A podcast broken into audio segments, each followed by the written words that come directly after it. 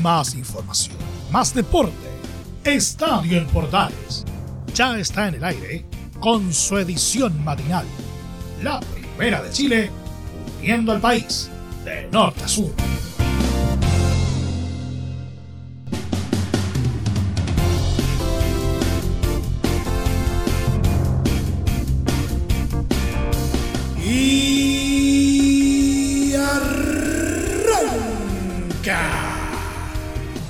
Señoras y señores, muy buenos días, bienvenidos una vez más, bienvenidos al show. Llegamos al día viernes y tenemos muchas cositas que contarles en una semana que como ya hemos dicho ha estado bastante marcada por el fútbol y todavía queda mucho fútbol por delante todavía. Así que vamos con el detalle. Tenemos eh, cobertura a lo que ya es el cierre de la fecha de primera división, la fecha número 22 tenemos lo que pasó en la primera B, cositas relacionadas con la roja, concretamente eh, la inminente partida del eh, técnico Reinaldo Rueda y por supuesto también nuestro querido polideportivo. Todo esto y más en 30 minutos, porque ahí comienza Estadio Portales. ¡Ay!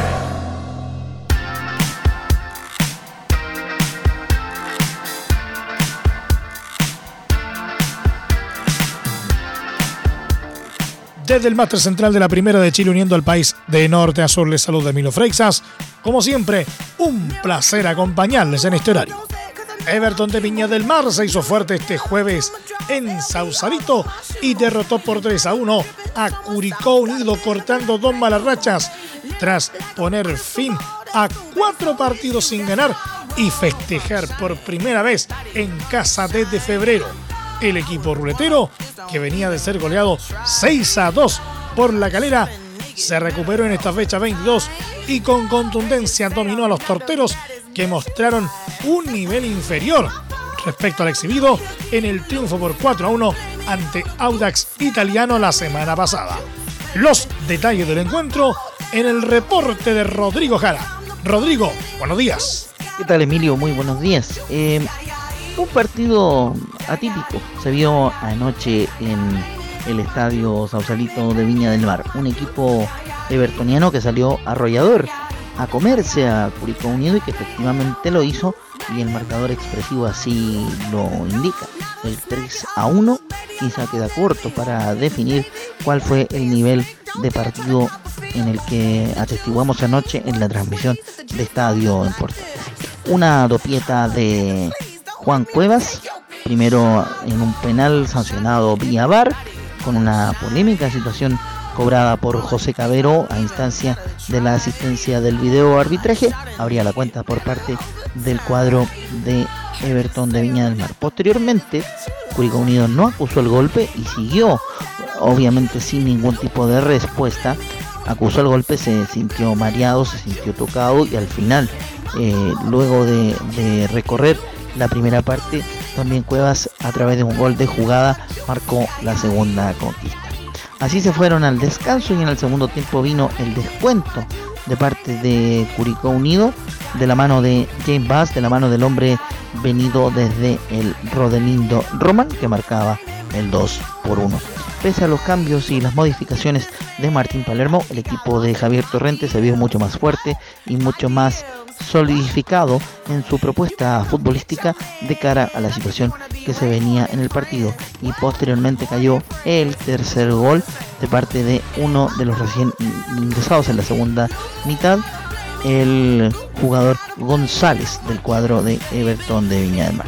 Con este 3 a 1, Curicó Unido se queda estancado con esta derrota en el mismo puesto en el cual se encontraba en el torneo, es decir, sigue cuarto eh, detrás de la Unión Española. Vamos a esperar y vamos a ver qué ocurre con eh, los siguientes partidos. El cuadro albirrojo tendrá que enfrentar a Cobresal durante la semana en la siguiente fecha del torneo de primera división, mientras que Everton espera el clásico también que le corresponde disputar el fin de semana frente al cuadro de Santiago Wanderers de Valparaíso. Desde Curicó para Estadio Portales Matinal informó Rodrigo Jara. Adelante, Emilio Freixas.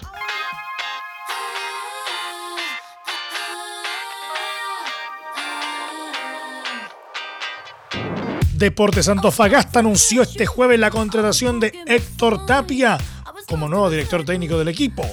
Tito Tapia llegará acompañado por Miguel Rifo, primer ayudante, y Andrés Sánchez, segundo ayudante, quienes se unirán a los integrantes del cuerpo técnico que están en el club.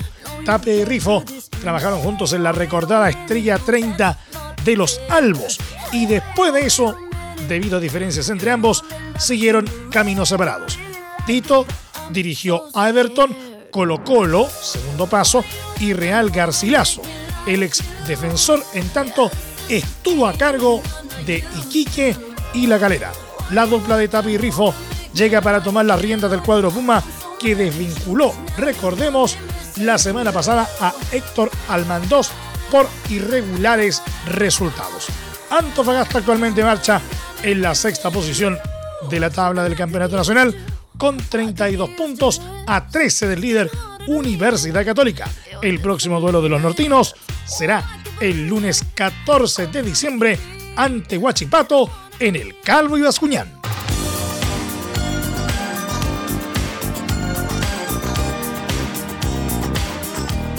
El defensor uruguayo Maximiliano Falcón habló este jueves en conferencia de prensa del delicado momento de Colo Colo, asegurando que en el plantel están confiados en revertir la situación que los tiene como colistas del Campeonato Nacional 2020 tras 22 fechas jugadas. No hablamos del descenso, estamos enfocados en cada partido, confiamos en el trabajo del cuerpo técnico y pensamos en positivo, creyendo que vamos a sacar esto adelante, apuntó el futbolista. Soy una persona que piensa a corto plazo. Yo no pienso en el, en el tema del descenso, ni en lo más mínimo. Yo creo que lo vamos a sacar adelante. Los resultados son negativos, pero debemos seguir avanzando y trabajando. No queda otra, agregó Falcón. En esa línea, advirtió que en el plantel estamos convencidos de trabajar y plasmar eso en la cancha. Las rachas son jodidas, pero no nos apartamos del trabajo que estamos haciendo y esperamos mejorar para sumar. Asimismo, apuntó que entrenamos día a día y lo que digan los demás no nos interesa mucho. Creo que lo que importa es seguir trabajando y no hay otra fórmula. Lo que cuenta es lo que plasmamos en la cancha y si después los resultados no ayudan es porque tampoco hemos tenido suerte. Hay partidos que los hemos jugado bien y aún así no los ganamos. Falcón también se refirió a la decisión de Gustavo Quinteros de darle la jineta de capitán a Juan Manuel Insaurralde. Es un jugador de gran trayectoria que ha jugado en grandes equipos y si el técnico decide que sea el capitán, debemos respetarlo. Todo el equipo debe tirar para el mismo lado, independiente de quién lleve la cinta. Ahora le toca a él y lo está haciendo bien. El respeto es mutuo, indicó. Finalmente, resaltó la llegada de Jorge Valdivia. Lo vi jugar mucho en la selección y es un ícono del club. Ya verlo en el vestuario me genera admiración por lo que representa como jugador y persona. Tenerlo en cancha será un orgullo y nos será de mucha ayuda. Es algo muy lindo verlo y escucharlo. De un jugador como él, uno aprende mucho, cerro.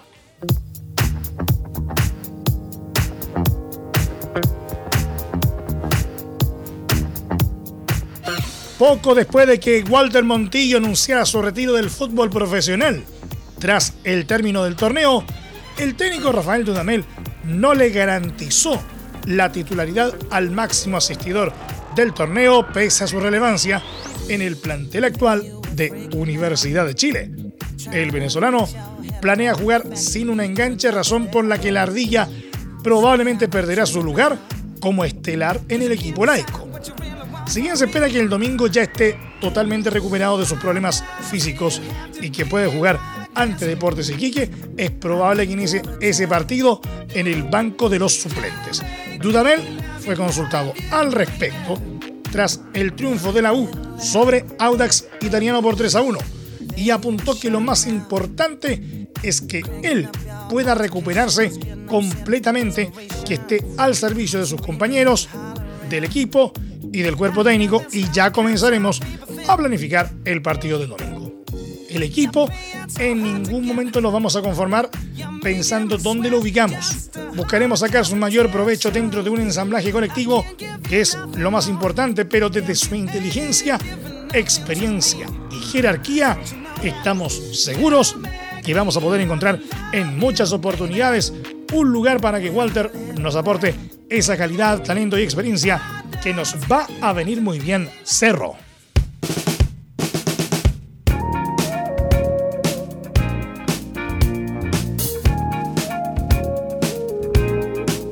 Hablamos de la roja ahora porque el presidente de la ANFP, Pablo Milad, confirmó que autorizó a su par de la Federación Colombiana, Ramón Jesurún, a negociar con el entrenador de la selección chilena, Reinaldo Rueda, quien tiene las puertas abiertas para marcharse.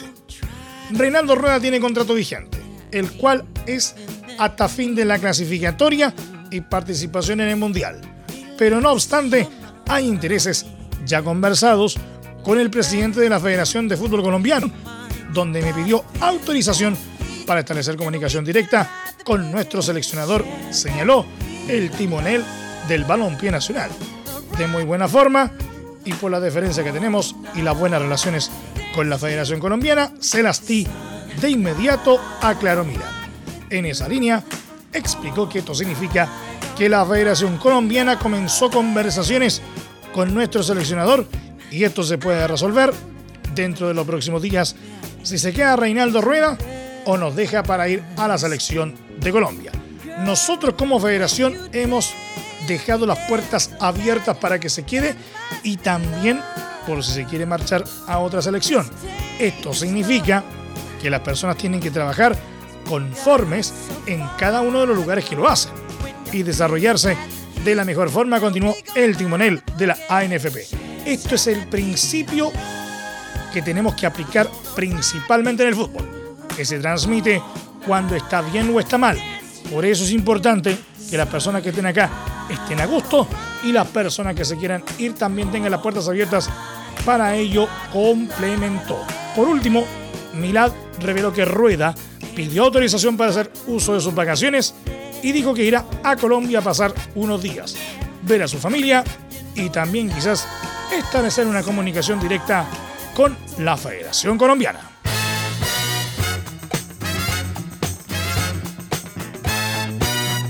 En la misma línea, ante la posibilidad cada vez más concreta de que el técnico colombiano Reinaldo Rueda deje la banca de la Roja para volver a su país, en la Federación de Fútbol de Chile ya comenzaron a sondear nombres para su eventual reemplazo. Tres serían los nombres que surgieron en la dirigencia del Balompié Nacional. Ariel Holland, José Peckerman y Mauricio Pochettino.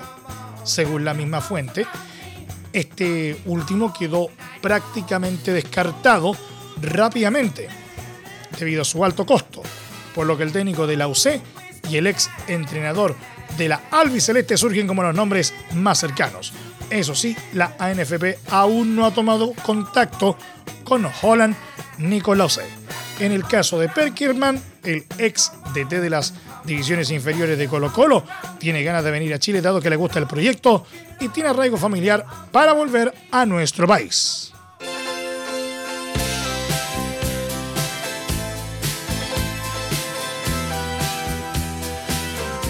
A pesar de todo lo anterior, como lo dijimos recién, el técnico de Universidad Católica Ariel Holland se transformó en el candidato número uno para suceder a Reinaldo Rueda en la banca de la selección chilena, luego de la destacada campaña que ha cumplido a lo largo de 2020 al mando del elenco cruzado. No obstante, desde el elenco estudiantil avisan que no dejarán partir al ex DT de Independiente hasta que termine la participación del equipo en el Campeonato Nacional y en Copa Sudamericana.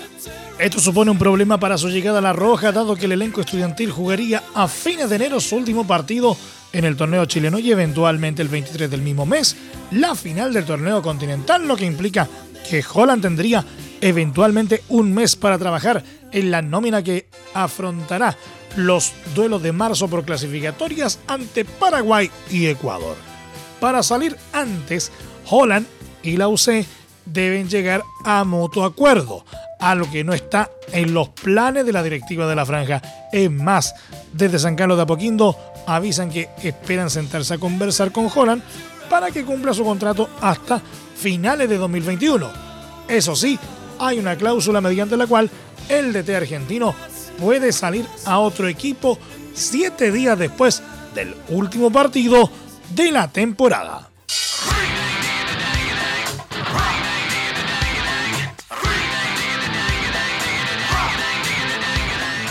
Nos vamos a la primera vez. Rangers de Talca se dio un empate 1 a 1 ante San Luis en Quillota. Este jueves en la fecha 24 de la primera vez sumó su tercera fecha sin ganar, perdiendo la chance de quedar como escolta del líder ñublense. Los talquinos abrieron la cuenta en el cuarto de hora con gol de Sebastián Rivera, pero Esteban Siacheri a 10 minutos del final logró el empate para los locales en el Lucio Fariña. El cuadro rojineiro quedó con 35 unidades en la tercera plaza, por debajo de Unión San Felipe, que tiene mismo puntaje pero mejor diferencia de gol. Los canarios, por su parte, están penúltimos con 20 puntos, solo dos más que el colista Santa Cruz.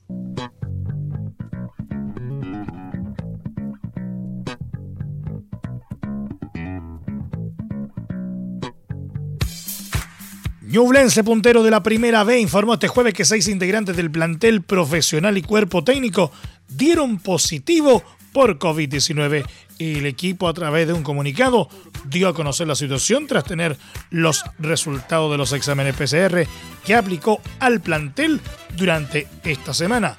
La institución activó de inmediato los protocolos recomendados para estos casos por parte de la Comisión Médica de la ANFP, quedando además a entera disposición del Ministerio de Salud de Ñuble para adoptar todas las medidas pertinentes como para evitar un foco de contagio mayor, resguardando así la salud de los demás integrantes del club, señaló Ñublense.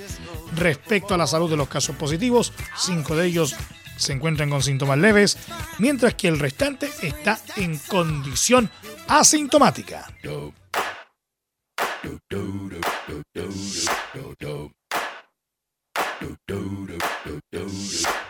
Deporte Santa Cruz logró un importante triunfo en su intento por salir de la última posición de la tabla de primera B al vencer este jueves por 4 a 1 a Cobreloa en el estadio Joaquín Muñoz García. En el elenco colchagüino, Fabián Carmona fue la gran figura al anotar un doblete antes de la media hora de juego, a los 25 y a los 30 minutos. El argentino Mauro Sergijuk aumentó para los dueños de casa y Kylian Delgado logró descontar para el elenco naranja a los 72 minutos, puesto que a los 78 Carmona marcó su tercero personal y puso cifras definitivas. Con este resultado Santa Cruz llegó a 18 puntos y aunque se mantiene último, ahora está a uno de San Luis de Quillota. Cobreloa, en tanto, perdió una buena oportunidad de meterse en zona de liguilla al estancarse en los 29 puntos en la novena posición. En otro partido de la jornada, Valdivia y Barnechea igualaron 1 a 1 en el Estadio Parque Municipal. Jorge Córdoba abrió la cuenta para el elenco ribereño y Leandro Gánate marcó para los metropolitanos. Otro gran ganador de la jornada matinal del día jueves fue Deportes Puerto Montt, elenco que superó por 1-2 a Santiago Morning y se afianzó en zona de liguilla al instalarse en la cuarta posición con 33 puntos.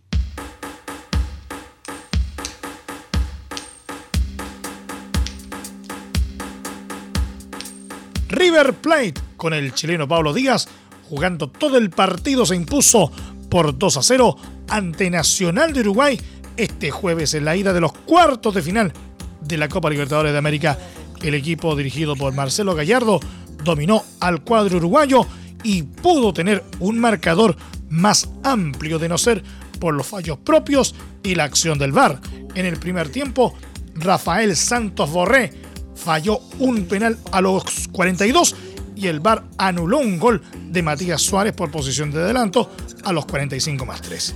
El festejo recién llegó en el minuto 66 con un penal ejecutado por el defensa Gonzalo Montiel.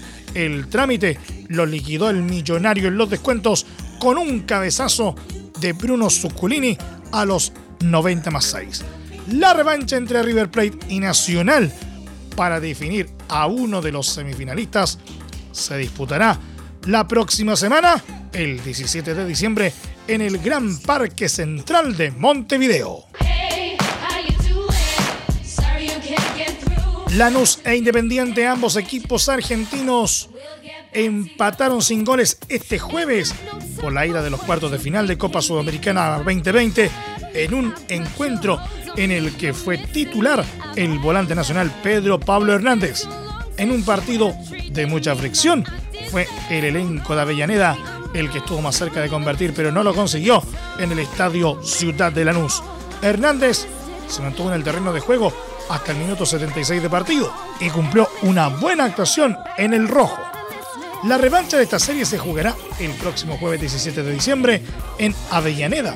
De esta llave saldrá el rival del ganador de la confrontación entre Universidad Católica y Vélez Sarsfield, que tiene al equipo chileno en ventaja por 2 a 1.